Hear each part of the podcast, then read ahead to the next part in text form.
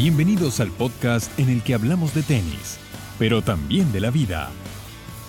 Con David Souto y Miguel Cicenia. Desde nuestros inicios en otras plataformas digitales, Vida y Tenis ha sido un espacio destinado a contar historias y transmitir experiencias de gente de tenis, que más allá de sus logros profesionales lograron cambiar su vida y la de otros gracias al deporte. En nuestro cuarto capítulo destinado a conocer a profundidad la esencia del tenis, el cofundador del portal, Miguel Cicenia, tuvo el privilegio de conversar con Luis Bruguera, entrenador pionero del tenis español que ayudó a sedimentar las bases de un país que hasta el día de hoy es un referente del deporte a nivel mundial. Durante su inigualable trayectoria introdujo a más de 15 jugadores dentro del top 100, incluyendo a su hijo Sergi, quien se proclamó dos veces ganador del Roland Garros. Luis también es conocido como el padre de la aceleración de la raqueta y en ser uno de los primeros entrenadores en crear, construir y formar la idea de una academia de alto rendimiento. Luis nos compartirá su manera de ver al tenis, dará consejos para padres y entrenadores en las diferentes etapas de los jugadores y las claves para inspirar a aquellos que desean lograr lo imposible con su tenis. Esta es la conversación con Luis Bruguera. Esto es Vida y Tenis. Un saludo a todos los que estáis trabajando en mi academia este, y a vosotros en particular. Increíble, Luis. Eh, bueno, vamos a empezar porque no quiero quitarte mucho tiempo. Este, empezar obviamente de menos a más. Quiero que nos cuentes un poquito de cómo empieza tu vida en el tenis y después de eso, cómo te insertas tú como entrenador eh, empieza tu vida como entrenador? Bueno, este, esto es un poco eh, este, que al principio difícil de entender para mí y lo he ido analizando con los años porque ya vi que el tenis de competición y el ayudar este, a otra gente a mejorar ya me, me surgió en el primer, primer viaje importante que hice yo, que es cuando ganamos el Campeonato del Mundo de menores de 21 años, que entonces existía la Copa Galea, que era eh, la parte anterior de, de, la Copa Davis, este, y cuando ganamos el Campeonato del Mundo, la federación nos, nos, nos, llevó a Australia tres meses a trabajar con Harry Homan, que para mí es el dios de, de los entrenadores. Y entonces este, eh, eh, en los campeonatos y Orante entonces ya era un jugador eh, de mucho prestigio, este, ya estaba entre los 20 primeros. Y claro, este, yo eh, jugaba mis partidos, este, la previa, este, no ganaba, no jugaba mal, pero este, no era este, top, top, top. Y entonces este, iba a ver sus partidos e intentaba ayudarle. Este, claro. Y claro, teníamos la misma edad y, yo le intentaba ayudar. Eh, eh, pensé, ¿cómo es? Porque, eh, porque me gustaba. O sea, de alguna forma toda la vida he tenido una mentalidad este, de coach, de intentar, lo hago este en otros deportes, como el golf, este, enseguida analizo este, por qué se hace una cosa u otra. O sea, es una cosa que me gusta, me gusta, me gusta intentar ayudar a la gente a que mejore. Y tú, Luis, desde un principio y mientras va pasando el tiempo, ¿cómo ves el tenis? ¿Cómo lo entiendes? ¿Cómo lo vas entendiendo en un principio? ¿Es el control? ¿Es la consistencia? ¿Qué para ti es la esencia del tenis? este, para mí, eh, la cosa más importante que tengo en mi sistema, este, y creo, y creo que todo el mundo se da cuenta de esto, este, yo me acuerdo cuando este, inicié con Sergi, este, eh, eh, había sus más y sus menos, yo creo que la base principal es el control. El control es la palabra clave en el mundo del tenis. Y cuando digo control, este, digo control en todas sus variantes. O sea, el control del cuerpo, el control de la raqueta, el control de la bola, el control de los ojos, luego hablaremos si quieres de los ojos, por la importancia que para mí tienen los ojos, este, luego el control de las emociones. O sea, eh, es evidente que la gente que de alguna forma no controla sus emociones juega peor.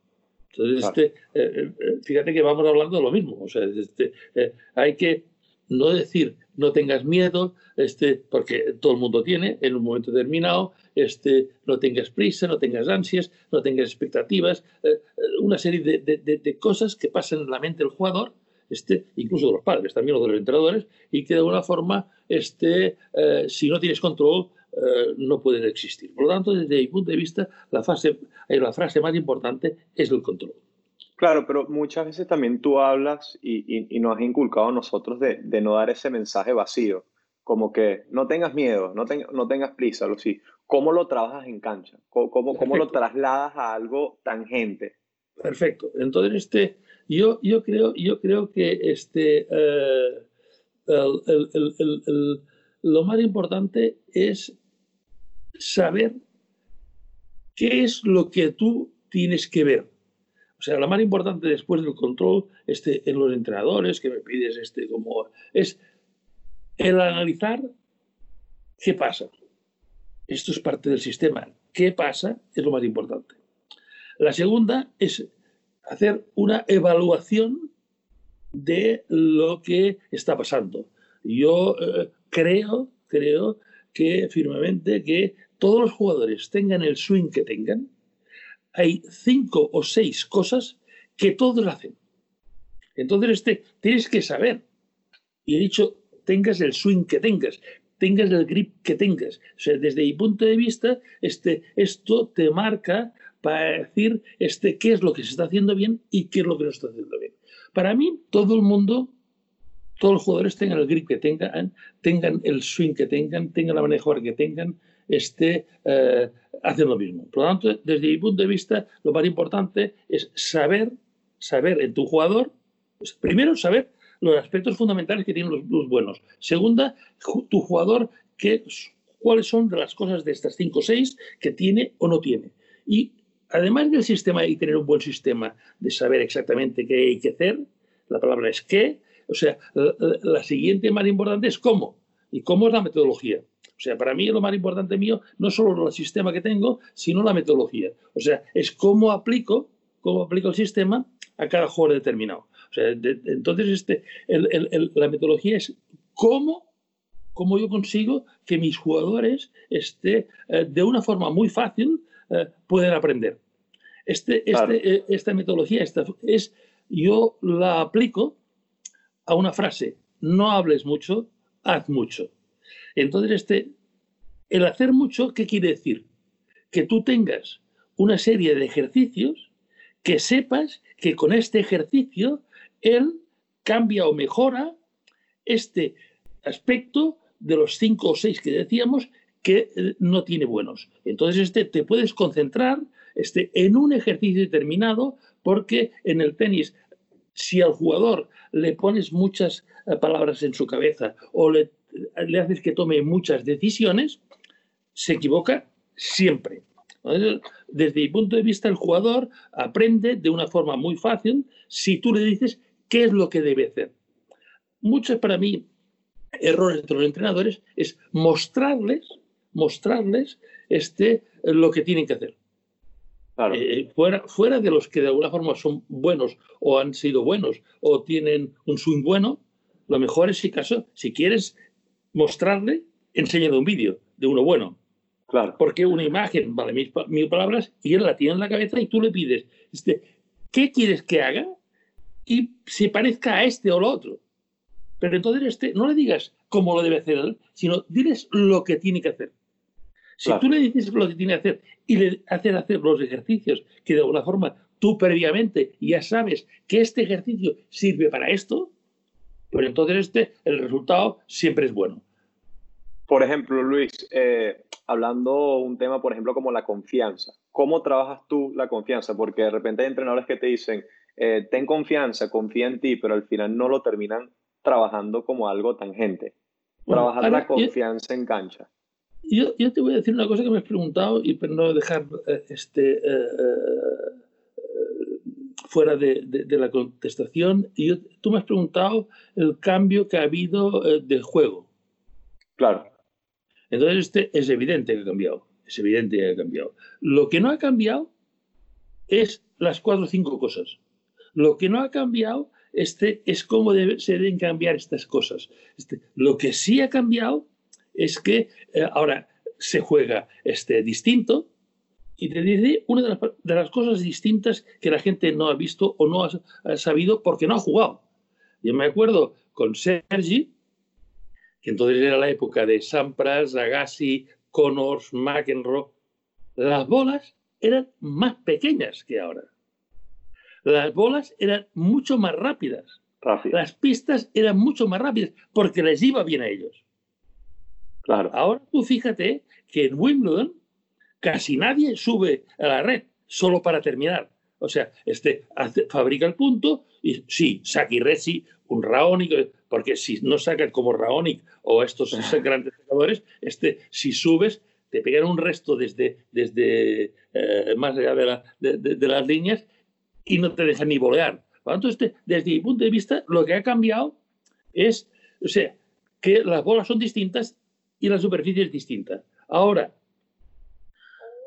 lo que sí ha cambiado es que ahora hay más aceleración, ahora hay más peso de pelota sin tanta altura y lo que la gente busca es adecuar el control que hemos dicho que es fundamental a la nueva situación.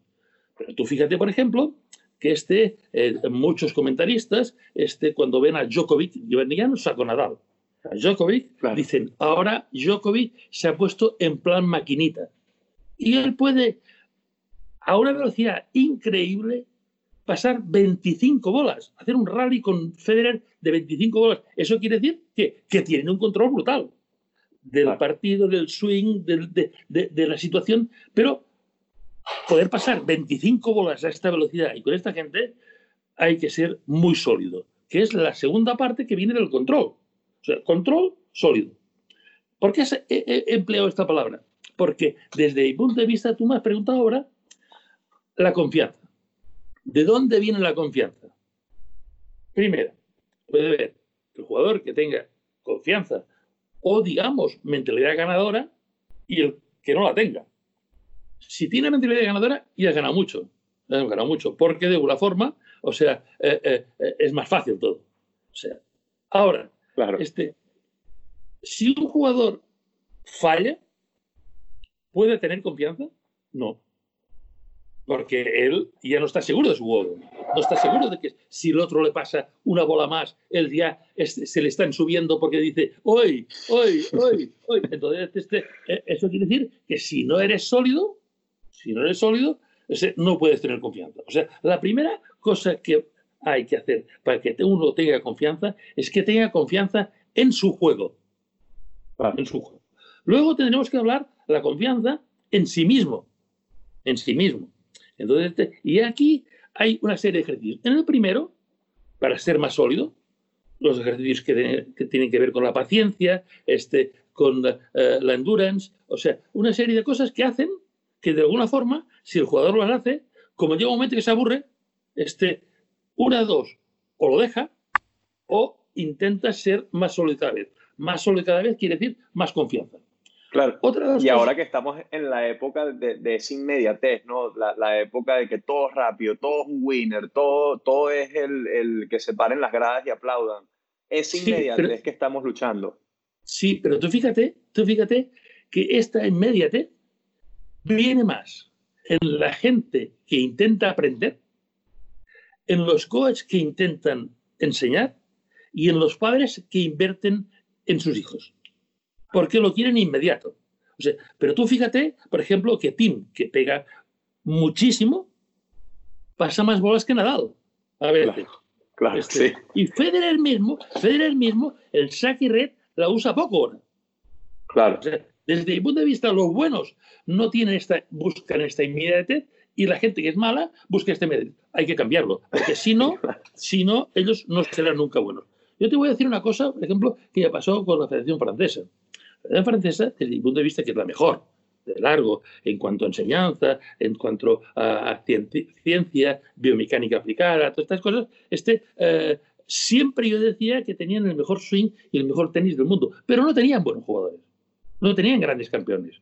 Este, y este, desde, mi punto de vista, en una de las conversaciones que teníamos, este, yo les expliqué, si es que estáis entendiendo mal para mí, estáis haciendo que los puntos se terminen en 5 o 6 puntos, o en 5 o 6 rallies, o en 4 incluso. O sea, desde mi punto de vista, cuando encuentras delante uno que te mantiene este, el mismo ritmo que tú, acaba fallando porque no tienes la cabeza adecuada este, para eh, mantener esta presión que, te da el partido.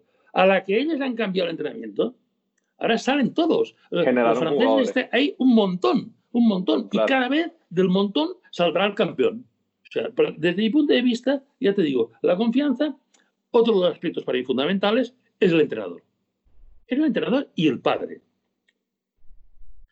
Yo me acordaré toda la vida, este, eh, y esto se gana en los entrenamientos. Eh, cuando eh, Juan Aguilera este, en Hamburgo, jugando la final, él no era nadie, este, debía estar en 50 o así, este, y ganó a Vilas, a Noah, a, este, a Becker y en la final a Sundström. Y entonces, este, en la pie de pista, en español, porque no hablaba inglés, le preguntan, pero, pero, este, pues, ¿cómo ha tenido confianza usted para ganar este campeonato tan importante? En aquella época era muy importante Hamburgo. Entonces, este, eh, eh, y le dice, yo no, yo no tenía confianza. Y me señala a mí, que estaba en el box, y me dice, no, no, aquel se creía que yo podía ganar, yo lo miraba y me decía, sí, yo me lo creía, iba jugando y iba ganando. O sea, desde mi punto de vista, el entrenador o el padre es fundamental. Claro. Pero es fundamental en qué aspecto. La gente, la gente, los padres, los entrenadores, quieren hablar y convencer. Y esto es erróneo. O sea, porque desde mi punto de vista, cuando hablas, hablas desde un punto de vista racional. Y el jugador escucha emocionalmente. O sea, no le puedes hablar de una cosa racional, del sentido común, como muchos padres hacen. Hombre, es que no te tienes que poner nervioso, es que tienes que correr, es que tienes que luchar. Pero si muchas cosas de estas ya las quiere hacer, el problema es que no lo puede hacer porque emocionalmente no es capaz de controlar estas emociones que hacen que juegue mal. Por lo tanto, este, ¿cuál es una de las cosas más importantes del entrenador? Seducir y arrastrar. O sea, si tú seduces y arrastras, el jugador te sigue.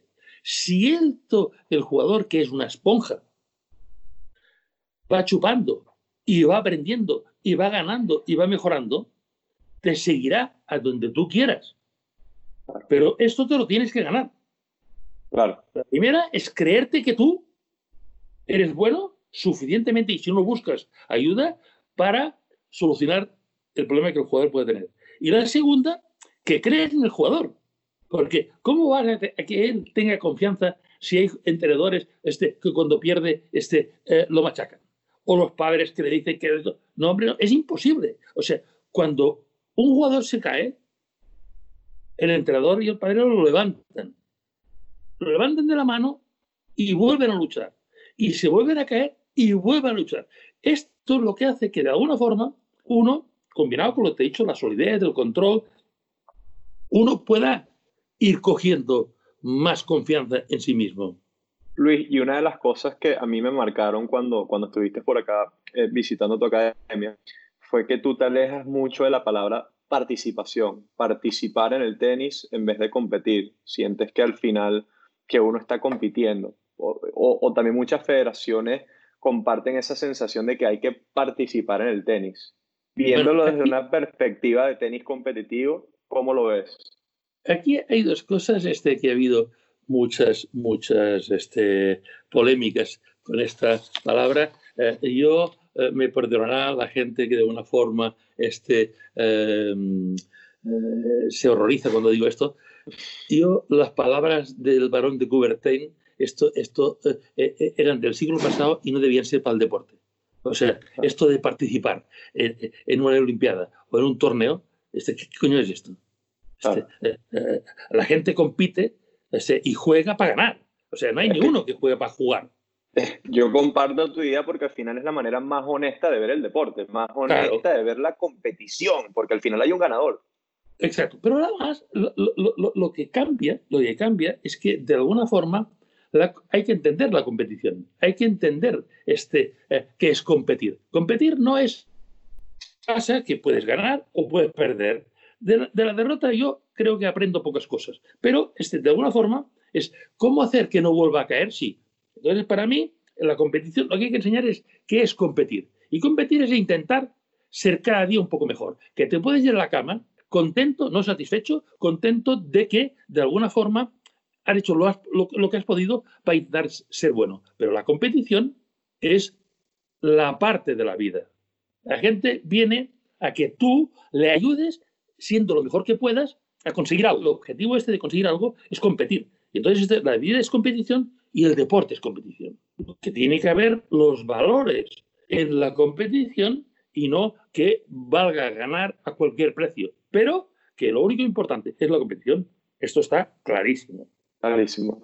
Eh, Luis, una pregunta también, eh, yendo un poquito, hablando un poquito más sobre la, la, carrera de Sergi y cómo tú manejaste, manejaste su carrera. En la parte formativa y un poco en la parte de la adolescencia, tú te, te separaste, mantuviste una, un, un, ojo vigilante en su carrera, pero te separaste un poco de lo que fue esa, esa etapa formativa hasta que finalmente tú eh, ya lo llevaste directamente eh, para insertar en el profesionalismo y un poco más en su adolescencia. ¿Por qué te alejas, te alejas de, él ya personalmente de su carrera, de manejarlo personalmente? Mantenías, mantenías el ojo vigilante, pero era esa personalmente que no estaba. aquí, aquí, hay una cosa desde mi punto de vista que tú está, lo has apuntado muy bien. Eh, el llegar a ser bueno es muy largo. Yo me acordé de toda la vida en Valencia, donde estaba trabajando allí, que fue mis inicios y los que me marcaron mi carrera, porque de llegar a Valencia que no había ni un jugador eh, que ganara nada, este, y yo me marché habiendo ganado ya cinco torneos, este, campeonatos de España de eh, infantiles, tenía que empezar por infantiles si no había nada. Este, eh, este, y ya me dijeron este, que el mejor de todos, y no entendían porque yo perdí el tiempo con los demás, era Sergi. Pero Sergi en aquellos momentos en Valencia tenía ocho y nueve años. Y yo les decía, pero si me queda mucho. uno de los problemas que te has hablado tú es la inmediatez, es las expectativas. Si tú miras que es un error, este, que los padres miren demasiado el ranking, que los... Eh, hay muchísimos torneos a lo largo del año. Hay jugadores que juegan hasta 30 eh, y 35 torneos. Entonces, desde mi punto de vista, este, el error es pensar que vas a ganar los 35. Claro. O sea, este, y si los ganas, querrás ganar los de arriba, y los de arriba, y los de arriba. Y tiene que pasar el tiempo. Entonces dije, desde los nueve hasta que yo pueda llevarlo, yo me vigilaré para que le puse un entrenador, para que él trabajara y que yo le fuera, este, y que él se ganara él era en mi equipo que tenía el equipo de Copa Davis. Este, ah. Él era el que tenía que ganarse las cosas, no dárselas yo. O yo obsesionarme. esto. Yo me acuerdo que este, eh, desde que volvió a ganar los campeonatos de España, yo no le vi solo que un, una final. Una final. El resto no se lo vi. ¿Por qué? Porque no quería este, le iba haciendo, si ganaba, le decía, perfecto, oye, muy bien, me alegro mucho, vamos a entrenar mañana. Este, y si perdía, bueno, no te preocupes, vamos a levantarnos y mañana seguiremos otra vez. Y a entrenar mañana. claro, porque desde mi punto, este, el ayer no sirve. El ayer no sirve. O sea, por mucho que digas, no, aprenderás, no, las cosas negativas, y negativo es hablar mucho y pensar mucho en lo que ha habido mal, no sirve lo, que sirve es lo positivo. Este, hemos hecho esto, vamos a hacer esto otro, porque esto, si hacemos esto, esto lo mejoramos. Esto es positivo, porque él se encamina y piensa en positivo. Si tiene que pensar en negativo, piensa un mejor. Si te hablas muchas veces, yo me acuerdo de toda la vida, estarse este, cuando estaba jugando, este, estaba iniciando eh, para entrar, en el ATP, el primer año que ya jugaba las previas, ahí los, los torneos, perdió 16 partidos, 16 campeonatos seguidos en primera ronda, 7-5, 7-6 en el tercero, pero teniendo los partidos ganados. Yo, yo a él siempre le dije cualquier cosa positiva para mañana tener la ilusión de volver. Había veces que yo me tenía que ir del club para gritar cagándome en todo, porque estaba desesperado, pero a él nunca, ni se enteraba. Exacto. Y siempre pensé que él podría. Si tú no lo piensas y tú no crees en ti y en él, no puede hacerlo. Cuando, Luis, y cuando ya tomas la decisión, creo que fue un, torneo en el Cairo que Sergi eh, gana el torneo, ya que tú decides ya tomar la carrera de él, tomar las riendas como tal. ¿Qué fue, de cierta manera, qué fue lo que empezaste tú a desarrollar o a trabajar o qué sentiste tú que necesitaba Sergi para enfrentarse a jugadores eh, de mayor calibre? Bueno, aquí hay dos cosas. Este, eh, como te dije, yo el, fue todo muy rápido. Este, este Sergi en un circuito este, llegó a dos finales este, que desde mi punto de vista era impensable. Eh, eh, y en el siguiente circuito lo ganó. Entonces tuvo suficientes puntos para ir a la previa del Cairo, ese torneo que en, aquellos momentos era el primero de tierra y era muy importante, jugaban todos los de tierra. Y entonces este eh, Sergi jugó la previa y entonces había cuatro partidos y jugó sábado y domingo dos partidos y dos partidos y los ganó los cuatro, siete, seis en el tercero. Y estaba, estaba destrozado y derecho. Y yo estaba feliz porque había pasado la previa. Claro. En el primer, el primer partido me acordaré toda la vida porque de alguna forma jugó, jugó con un compatriota tuyo, este Cristian Minusi. Ok que jugaba muy bien. Este era un tío tenía un tenis facilísimo, muy hábil, este, y también le ganó 7-6 en el tercero. Este, bueno, este, fuimos pasando los días y él ganó el torneo a Jordi Arrese. Entonces, este, entonces dos, dos, cosas pasaron, dos cosas pasaron. Mi hijo me dice, este, papá, te voy a pedir una cosa. Dice, no, no, te lo has ganado, dime qué quieres. Y me dice, no estudiar más. Y no, no estudiar más, porque él si tenía que estudiar, tenía que ir a clases. Claro. Aunque fuera yendo a torneos. Pero él me dice, yo me quiero dedicar cada día. Entonces yo le dije, hombre, si has ganado un torneo y has ganado más dinero tú en una semana que yo en un año, o sea, está clarísimo que, que puedes ser profesional. Entonces, claro. desde, mi punto de vista, yo le dije, vale, perfecto, lo vamos a hablar con tu madre, pero eso porque para mí los estudios son fundamentales. Entonces, este, eh, y dije, y ahora podrías ir conmigo. El problema fue que Jordi Arrese este, había estado siempre, es un, luchador y una persona entrañable y la quiero muchísimo. Este, eh, primero tenía a Fernando Luna, este, que era mejor, y luego vino Juan Aguilera, que era un talento eh, enorme, que fue dos veces, eh, exacto, dos veces de los siete, de los siete primeros del mundo, y entonces este, en el momento que él es mejor que los demás y ya estaba ganando, le sale mi hijo que le gana a él. Y entonces él y yo hablamos y digamos, mira, yo no me, no, yo no me puedo quitar la cabeza que tu hijo este es tu hijo y tú vas a tener más interés que nadie en que tu hijo juegue. No, no, el mismo, pero también lo entendí. Entonces dije, bueno, ¿para qué? Prefiero que tú te vayas con un entrenador que sea solo para ti, que es lo que estás queriendo, y entonces este, y yo me preocupe solo de ese. Entonces, a partir de aquí, fuimos los torneos juntos. Este. Ahí ese desarrollo, porque básicamente tú eres reconocido por ser el padre de la aceleración. Ah, o sea, hasta, que, hasta que llegas tú, eh, la aceleración no era visto como tal, hasta que finalmente tú con tu sistema logras eso, porque pensando, hablando un poco de eso, de, de, de, lo del lazo, ¿no? De la teoría del lazo que tú tenías, y creo que tú a Sergi lo vas ya tratando de desarrollar eso al máximo hasta que de hecho, hasta básicamente hasta el día de hoy, es Rafael Nadal el único que lo llega a alcanzar en cuanto a aceleración de la mano y aceleración de la pelota. ¿Cómo fue ese transcurso? Obviamente hasta, hasta que él llega, y de hecho hay una anécdota muy famosa que nos contaste, eh, que le pedías que, que, pegara más fuerte ante Courier, si no me equivoco, en la final. Cuéntame un poco cómo fue esa esa transición de ese trabajo de la aceleración con Sergi de ahí en adelante y cómo fue progresando para pegarle más duro y más duro y convertirse lo que terminó siendo un referente y un cambio revolucionario en el tenis mundial. Este, hay, una anécdota este, que ojalá tuvieras una fotografía de Sergi entrando en eh, eh, la pista central de eh, Monte Carlo este, con Boris Becker este, que Boris Becker entonces era el número dos del mundo y Sergi eh, debía estar el 50 o sí. Este, y eh, toda la gente que estaba al lado mío, al lado mío, este, eh, me dice, ¿cómo es que Becker entra solo?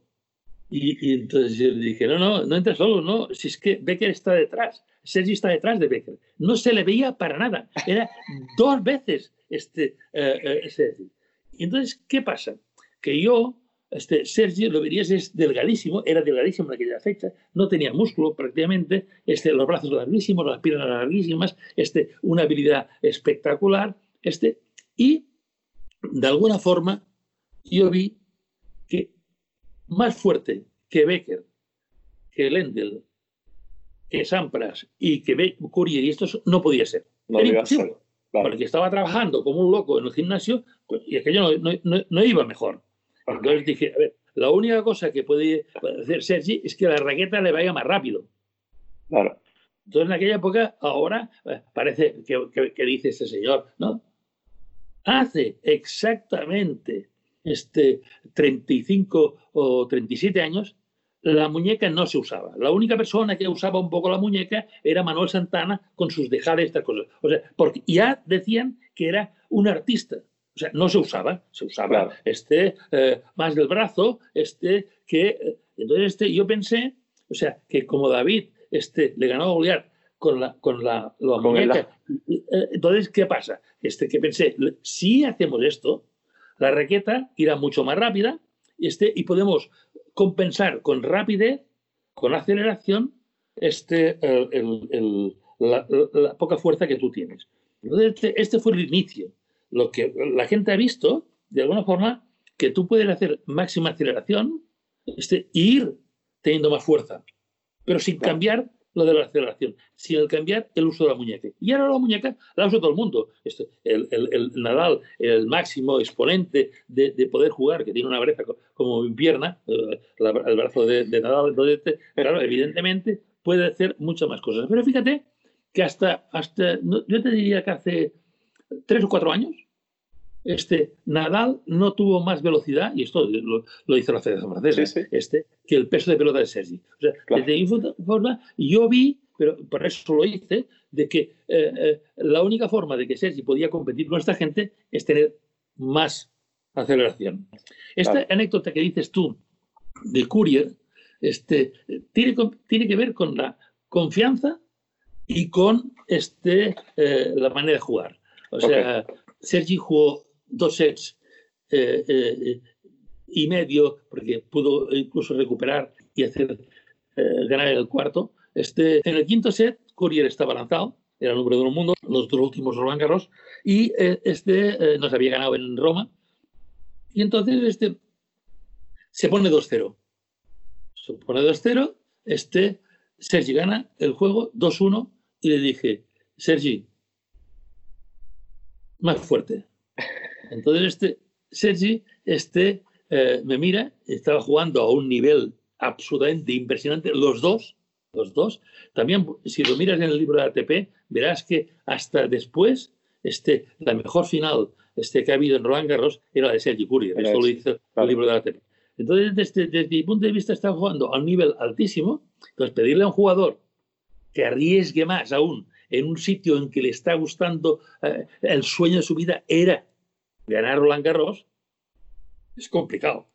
Entonces este, yo le dije, Sergi, más fuerte. Entonces este pierde el primer punto. Este, Sergi, más fuerte. Este, y pierde el segundo.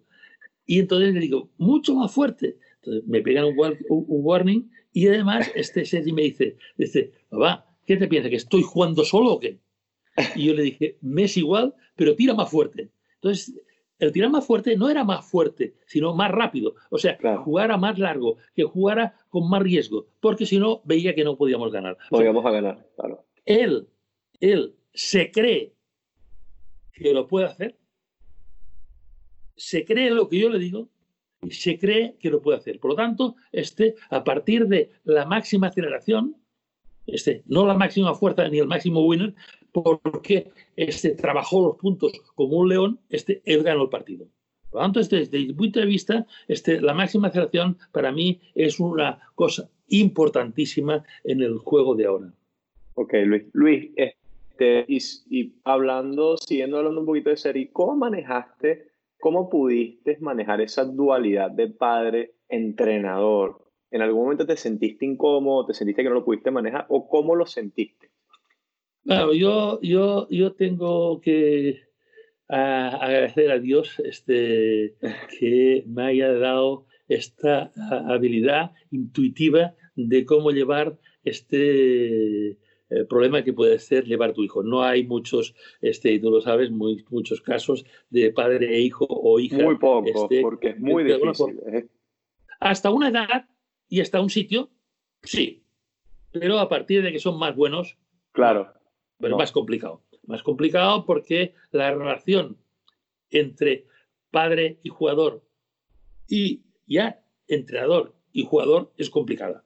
O sea, hay una cosa para mí que tiene que ver, este, una de las máximas que yo busco este, en los entrenadores y que mm, mm, eh, me fijo más para, para, escoger a los jugadores es las características personales del jugador, hay, del jugador, del, del, entrenador. Y el entrenador que no esté capaz de conocer a su jugador y saber cómo relacionarse con él, no me sirve. Porque no hay nadie que sepa tanto que diciendo la verdad sirva. O sea, como he dicho antes, tienes que arrastrar, tienes que seducir, tienes que convencer, tienes que ilusionar, tienes que motivar. O sea, desde mi punto de vista, este, si tú, que estás viviendo constantemente con el jugador, si eres padre, este, tú no puedes separar en un momento determinado este, estas dos cosas, acabas muerto. Acabas muerto porque son 24 horas que es imposible. Entonces, desde mi punto de vista, o sea, la ventaja es que tanto él como yo aceptamos, o sea, que en la pista él era un jugador y yo era entrenador. Y esto no cambiaba. Si yo tenía que ser duro o tenía que hacerlo llorar, pues eh, este, él lloraba, llevaba de trabajo, de, llevaba claro, de claro, intentaba llevarlo al límite, al límite, al límite. Entonces, desde, desde mi punto de vista, o sea, incluso una vez me dijo, eh, eh, un, pasó una cosa que para mí es importante como anécdota, y es de que acababa de perder una final que podía haber ganado. Y entonces él estaba, porque era un ganador nato, desde este, luego te explicaré una, una, anécdota de decir un ganador nato. Este, bueno, te lo explico ahora. Este, un día él tenía 12 años, este, imagínate, 12 años, y, yo, yo, era muy bueno jugando a, a, ajedrez. Okay. ¿Eh? Este, era primera de, de, España. Entonces, este, y él jugando, entonces, este, eh, me, me, vamos a jugar una partida.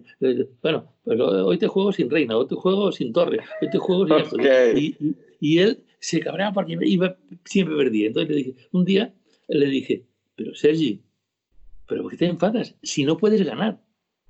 Si, y yo soy mucho mejor que tú. Entonces no puedes llegar a ganar. ¡Oh, qué le dije! Le pego una patada al tablero y me dice, no volveré a jugar nunca más contigo hasta que te pueda ganar. Y cuando tuvo 15 años, él dijo, vamos a sentarnos a hacer una partida. Y ya con todas las fichas me costó, pero una animada. Él había leído libros, había intentado jugar con la máquina, le había comprado todo, su madre. O sea, este, él solo intentaba jugar para ganar. Increíble.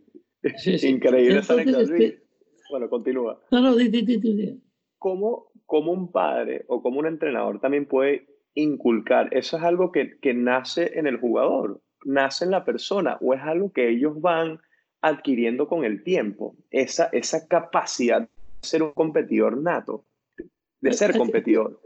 Sí, de acuerdo. Pero esto, desde mi punto de vista, este, eh, todo se aprende en esta vida. Todo se aprende en esta vida. Este, mi padre y yo eh, éramos blanco y negro. Él pensaba una cosa y yo decía, ¿qué puede ser? Si este, yo lo veo negro. Este, y un día, este, en una conversación, yo dije, hombre, por primera vez lo he visto negro. Y entonces resulta que él había visto blanco. Bueno, dice, no puede ser, hombre, no puede ser este, que nos veamos este, siempre eh, tan distintas las cosas. Pero este, mi padre valoraba mucho el trabajo, el sacrificio, el intentar ser mejor, intentar ser lo máximo. Y esto, sin decirme nada, me marcó. Yo toda la vida he intentado ser el número uno. Algunas veces lo consigo, otras no. Pero para mí, cuando me siento a hacer algo, es para ganar. Entonces, desde mi punto de vista, el ejemplo de él, la manera de valorar las cosas que yo hacía, era lo que me motivaba a intentar superarme. Y esto ha pasado igual con, mis hermanos. Entonces, desde mi punto de vista, el ejemplo del padre o del entrenador es fundamental. Pero para mí es importantísimo también lo que hablábamos de la confianza. O sea, el padre, el entrenador, debe confiar, debe pensar que el otro es capaz de hacerlo. Porque si no, de alguna forma, es muy difícil que uno esto lo tenga siempre. Si tú en los entrenamientos tú le valoras el esfuerzo que ha hecho y de verdad y te involucras con él y vives su vida y quieres lo mismo que él. Si tú has sacrificado tu vida. Yo, por ejemplo, y no lo pido que lo haga todo el mundo, pero por ejemplo, este, yo cuando cogí al equipo eh, eh, mío, que fue el primer este equipo profesional que hubo, que lo pagaba cada uno a escote, porque entonces solo Tiriac fue el primero y yo con él, los dos empezamos el mismo mes. O sea, desde mi punto de vista, o sea, mi mujer me dijo, cuando yo le dije, esta animalada de que me iba a hacer coach profesional pagándome la Claro, porque eso no existía, para ese momento no, no, no, no, no, los dos primeros fueron una carrera. No, Tiria y, y, yo fuimos los primeros, y luego fue Patricio Rodríguez con, con Clerc, este, que al cabo de, de, cuatro o cinco meses empezaron el circuito. Los demás eran entrenadores de la federación, de la federación. había torneos que iban a jugar con ellos, o sea, la federación les daba la posibilidad de que fueran ahí. Entonces, desde mi punto de vista, mi mujer me dice, Luis, te has ganado un año porque tenemos dinero suficiente para aguantar un año. Si sale bien, perfecto, y si no, tendrás que hacer otra cosa. O sea, el jugador ya vio que yo estaba en el mismo carro que él. O sea, si él ganaba, yo ganaba. Si él perdía, yo no, yo no ganaba. Entonces, desde, mi punto de vista, esta involucración, este eh, vivir su vida de una forma no, no de presión, sino de que querer hacer una cosa y el objetivo sea común, hace que la vinculación sea muy fuerte. Entonces, este, este para mí siempre pido, de una forma este, exagerada, este, pero que el entrenador personalice, que el, entrenador se involucre, que el personal viva la vida del otro. O sea, el entrenador que viene este, y no sabe lo que le ha pasado. Este, eh, si el colegio le ha ido bien, le ha ido mal, en casa bien, mal, los amigos, este no sirve porque son dos horas este, y al cabo de un rato el otro se ha marchado y son 22 las que le quedan. O sea, desde mi punto de vista es fundamental, es fundamental que haya esta simbiosis, este, trabajar conjuntamente y vivir conjuntamente una cosa. Eres conocido como un gran motivador y claramente eso es lo que estás diciendo ahí. Eh, ¿Cómo enfocas también tu manera, o por lo menos cuáles serían las cinco piezas fundamentales de un entrenador, o las piezas fundamentales de un entrenador para ser un gran motivador, Luis? Bueno, aquí... O inspirar también, ser inspirar. Sí, aquí, hay dos, aquí hay dos cosas, hay dos cosas para mí este, que eh, las voy a intentar sintetizar, porque eh, yo creo que ya las he, las he hablado un poco. Claro, sí. Una, la primera para mí este es, eh, yo siempre cuando hablo de, con los entrenadores, este, eh, si quiero coger a alguien, la primera que le pregunto es, ¿qué es para el el tenis? ¿Qué es para el tenis? Porque este, si es una forma de vida, eres un funcionario, este, o te veo yo, este, y que vas, vienes, y trabajas, cobras y te vas, o sea, no me sirves, no me sirves. O sea, para, al nivel que quieras, tienes, tienes que estar enamorado del trabajo que tienes. Este, yo creo que el, el, ser entrenador eh, de tenis, más que a veces en ningún otro deporte, este, empiezas con un chico muy joven y lo vas haciendo. O sea, vas creando algo. Este, este el crear, no hay mucha gente que lo pueda hacer. O sea, entonces solo este, los artistas, entonces eres como un artista, eres como alguien que crea algo de la nada, porque el jugador de momento no es nada.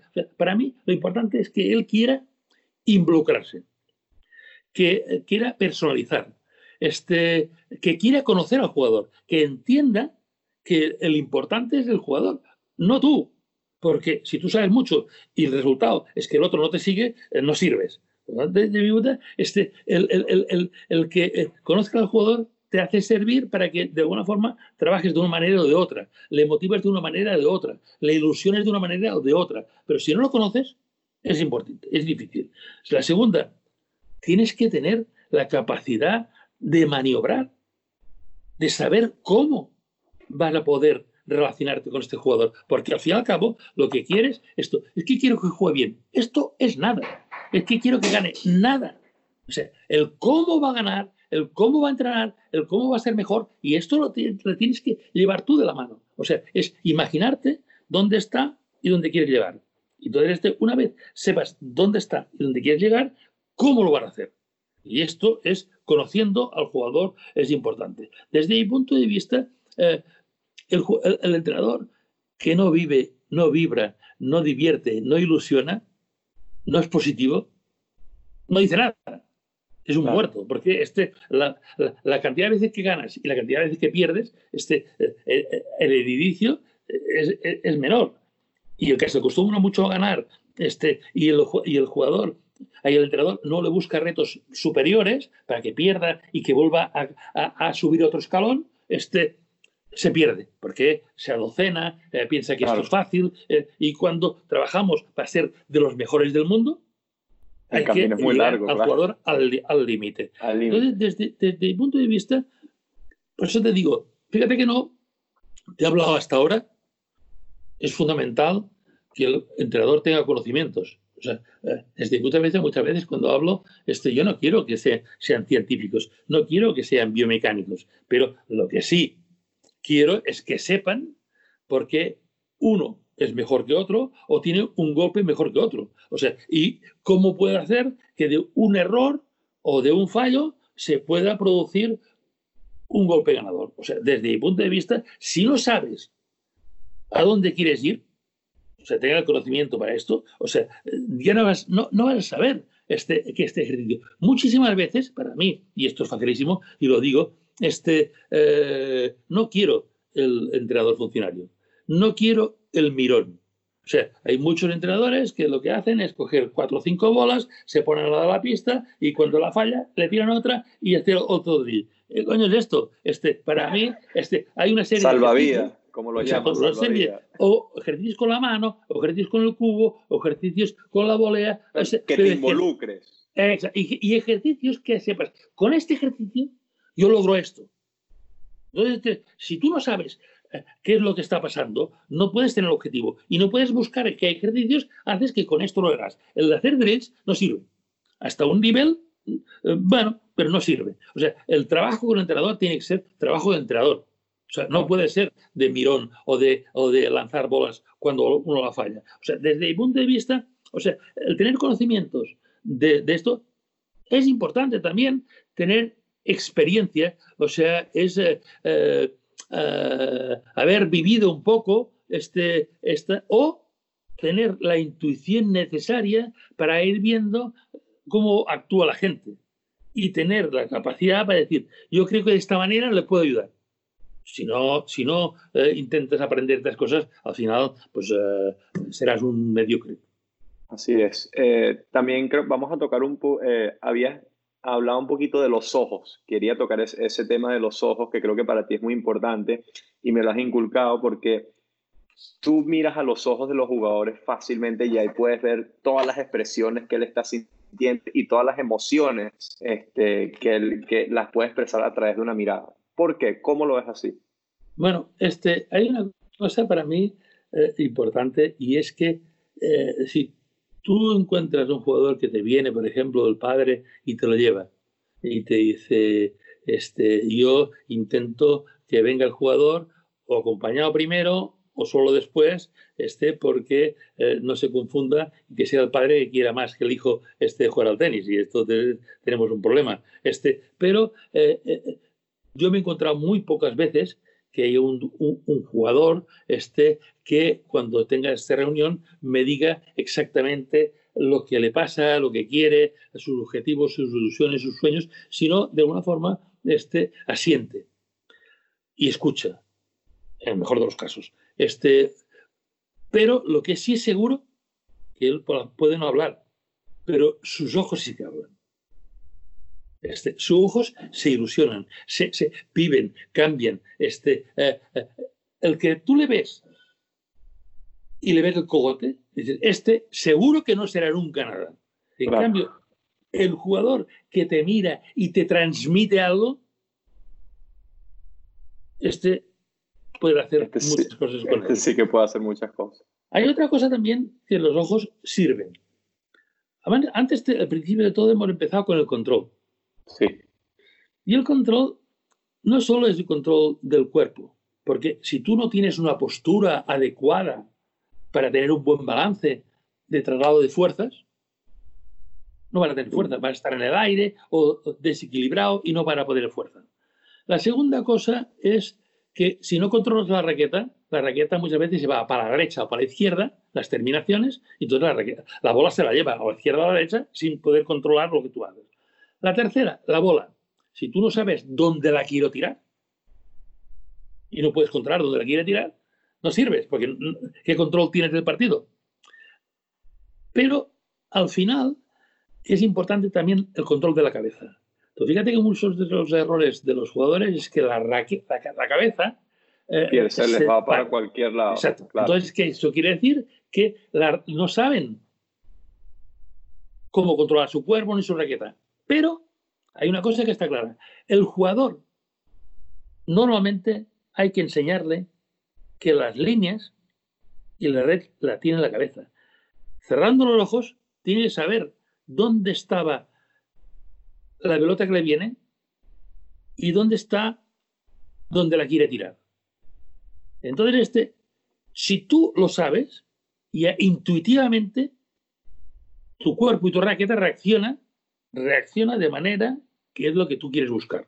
La segunda cosa importante es que, tú fíjate, si Sergi, Agassi, estos jugadores que tienen este pasillo, Nadal, este que tiene ahora tiene la capacidad tan importante de jugar, cuando está peor es cuando juega mejor. Entonces este, a ver si él tiene capacidad de pensar, parar dónde la tiro. No, no. Él sabe que si la bola viene de aquí, tiene que ir allí y sabe escoger. Pero con los ojos termina donde quiere tirar. Entonces, al terminar con los ojos donde quiere tirar, la cabeza la controla. Este, el brazo se controla con, el cerebro, este, porque los ojos se lo dicen. Entonces, desde mi punto de vista, los ojos sirven para hablar, sirven para ver, sirven para conocer y sirven para controlar. Una de las cosas también que tú has dicho es que el entrenador tiene que saber elegir a su caballo, por ejemplo, tiene que saber elegir a su jugador. Eh, ¿Por qué? aquí, aquí, aquí, hay dos cosas, aquí dos cosas para mí importantes, porque este, eh, cuando hacemos un, hago un curso de, entrenadores o hago este, una, una, conferencia este, eh, tan agradable como lo que estoy haciendo hoy, este, desde mi punto de vista es eh, saber a quién hablo. El entrenador a quién entrena hay cuatro clases de jugadores. Los beginners de inicio, los de precompetición, los de competición y los de alta competición. Y no tienen nada que ver los cuatro, porque no tiene nada que ver un niño, cómo lo tienes que tratar o cómo tienes que trabajar, que tenga cinco o seis años y empiece, que lo único que tiene que divertirse jugando al tenis y que sepa por dónde tiene que ir y no cambiarlo porque a la gente me dice, no, porque eh, el drive, el revés lo hacemos así. No, solo hay un drive, solo hay un revés, solo hay una volea, solo hay un saque. Este, lo que tienes que hacer es que en cada edad que tienes una fuerza determinada, tú le pides una sola cosa, no mil cosas. Cuando veo a estos chicos tan pequeños que le hacen sacar con todo el movimiento como si fueran buenos, digo, este tío está atorado.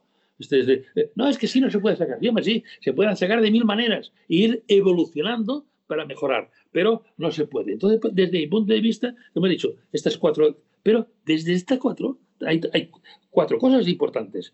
Una, ¿dónde están y la edad que tienen? Segunda, el nivel que tienen. No es lo mismo un tío que tiene un nivel o tío que tiene un nivel mucho más alto, o el tío que, el jugador que es hábil o el que no es hábil. O sea, desde mi punto de vista, en cada caso lo tienes que tratar distinto. Y luego, en estas cuatro niveles, habilidades y eh, eh, eh, edades, este, encuentras que tiene que aplicarse a la técnica, a la estrategia, y siempre hablo de estrategia porque la gente habla de táctica. Táctica es lo que debería hacer, y yo siempre digo, estrategia es lo que puede hacer. Y si tú le pides a un jugador una táctica que sea buenísima, pero no la puede hacer, es un error. Tu estrategia es, pregúntate qué puede hacer y dile qué es lo que tiene que hacer, pero no le pidas una cosa que aunque sea válida, él no va a poder hacerla. Entonces, desde mi punto de vista, la técnica, la táctica este, o estrategia, el físico y la mentalidad te marcan, te marcan cómo debes actuar. Espectacular, Luis. De hecho, justamente ya nos quedamos sin tiempo. La verdad que esto ha sido inspiracional. Yo, yo de verdad que estoy muy feliz de, de poder tener esta charla contigo. Sé que muchísimas personas lo van a agradecer. Te quiero dar nuevamente las gracias. Este, para mí eres casi que ya un segundo padre con las cosas que sigo aprendiendo de ti. Y bueno, te espero por acá el verano para volver a compartir juntos. Yo espero que esto del coronavirus me permita, porque me hace mucha ilusión venir. Este, yo este, creo que Bastian, que ha sido el, que, el creador conmigo de la academia aquí en Hong Kong, este, ha hecho un gran fichaje contigo y con David este, eh, y Damián, tenéis un equipo de lo mejor que hay en el mundo. Desde mi punto de vista, es un placer siempre trabajar con vosotros. Espero poder venir en, en, en, en verano este, y cualquier cosa que necesitéis, ya lo sabéis.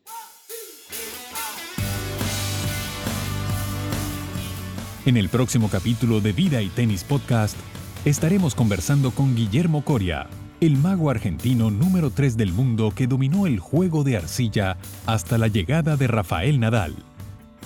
Para más historias, artículos y entrevistas, síguenos por nuestras redes sociales arroba vida y tenis y nuestra página web vidaytenis.com. Los esperamos.